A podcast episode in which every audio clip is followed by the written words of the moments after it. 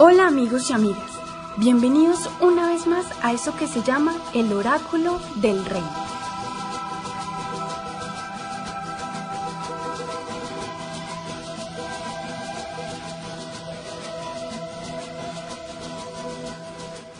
El día de hoy, teniendo en cuenta que todos estamos en casa, salvando al mundo, hemos querido hablar de una parte muy esencial del agroparque Sabio Mutis, y para ello estamos en este momento con María Pantoja, vecina del agroparque, nacida en el Huila, que vivió también en el Tolima.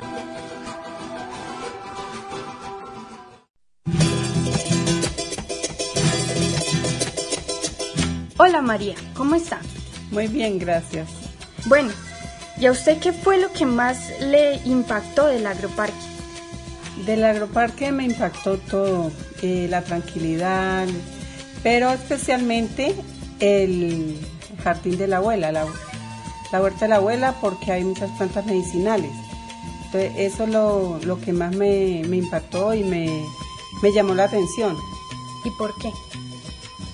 Pues en este tiempo de crisis de, por el virus que está rondando el mundo, hay muchas plantas que le sirven a uno para, para medicina.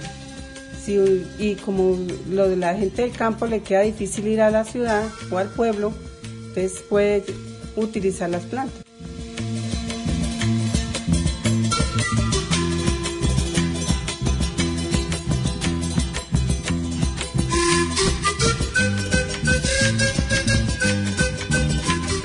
Usted qué ha hecho después de ver el Jardín de la Salud, Isaac Eides y la Huerta de la Abuela? Bueno, después de, de ver el Jardín de la Salud y la Huerta de la Abuela, decidí hacer mi propia huerta.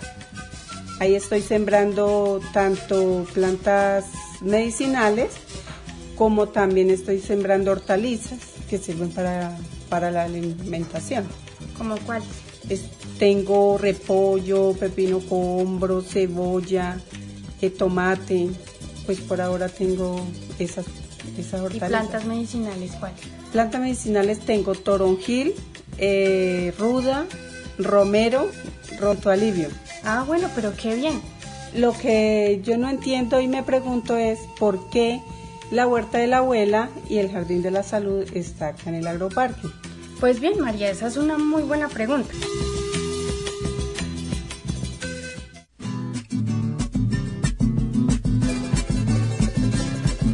Verás, en la década de los 70, el profesor Héctor, quien siempre ha estado interesado en las plantas medicinales, creó la exposición itinerante, en la cual, entre otras cosas, se encontraba una amplia muestra de plantas con usos medicinales, que él llevaba en frascos de vidrio para que la gente los pudiera apreciar.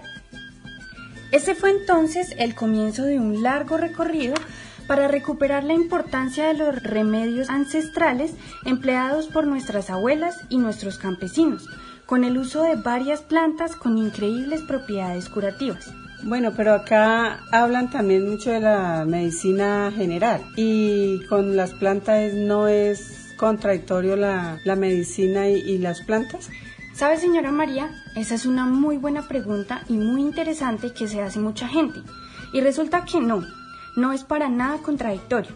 Resulta que en el año 2000, cuando nació mi hermano Juan Pablo, quien entre otras cosas ha sido tratado en diversas ocasiones por la medicina ancestral, la Organización Mundial de la Salud estaba proclamando el Programa de Salud para Todos, con el cual dio a los sistemas médicos tradicionales su reivindicación para buscar un apoyo efectivo en los programas de atención a pacientes, ya que siempre se menosprecia el potencial terapéutico de las plantas y se aceptan solo como una solución de calidad inferior. Con esto, la Organización Mundial de la Salud constituyó un reto para la medicina en cuanto a abordar seriamente el estudio de las plantas, con experiencias clínicas que validen o rechacen su eficacia, apoderándose de las herramientas ofrecidas por la botánica, la fitoquímica y la farmacología, pero respetando el contexto social, cultural y tradicional en el que se ha venido dando la aplicación popular de las plantas en nuestro país. En efecto, varios médicos académicos graduados de importantes universidades han hecho un buen uso de las plantas medicinales, formulándolas prudentemente y a la par con medicamentos modernos.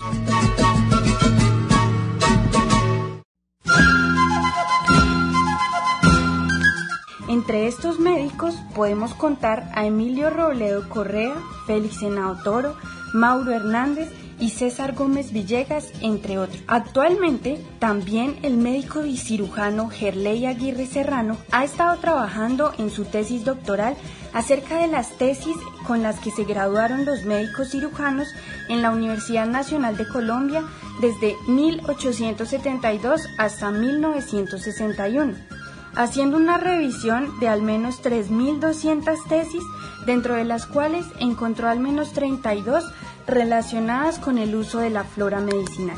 O sea que eso quiere decir que con las plantas podemos curar muchas enfermedades. Pues sí, pero también hace falta la otra medicina. Es muy buena pregunta, porque en realidad no podemos olvidar el avance de la ciencia y de la medicina moderna. Y como usted lo ha indicado, este es un centro científico.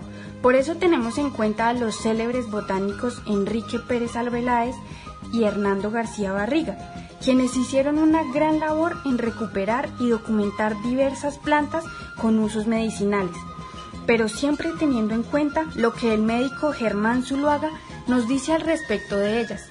Esto es, que recuperemos la confianza en las plantas medicinales y en la ciencia moderna, conociendo estas plantas y utilizándolas prudentemente, siempre bajo la prescripción de un médico o un estudioso de las mismas, reconociéndolas como una herramienta más en la búsqueda de la salud.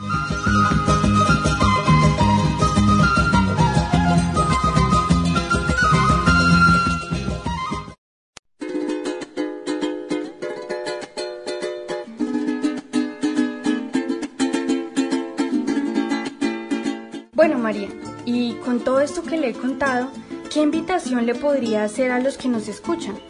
Bueno, pues mi invitación es para toda la gente que nos escucha del campo y de la ciudad, que volvamos a, sembrar, a sembrar matas medicinales, a sembrar eh, también para la alimentación como yuca, plátano, que las verduras, depende del clima donde uno esté, entonces buscar qué es lo que se da y asimismo cultivar para tener para el sustento tanto de uno como para la misma región o para la gente que, que pueda acceder a esos servicios. Bueno amigos y amigas, espero que les haya gustado. Volvamos al campo, pero nunca olvidemos que el que busca el conocimiento vale mucho más.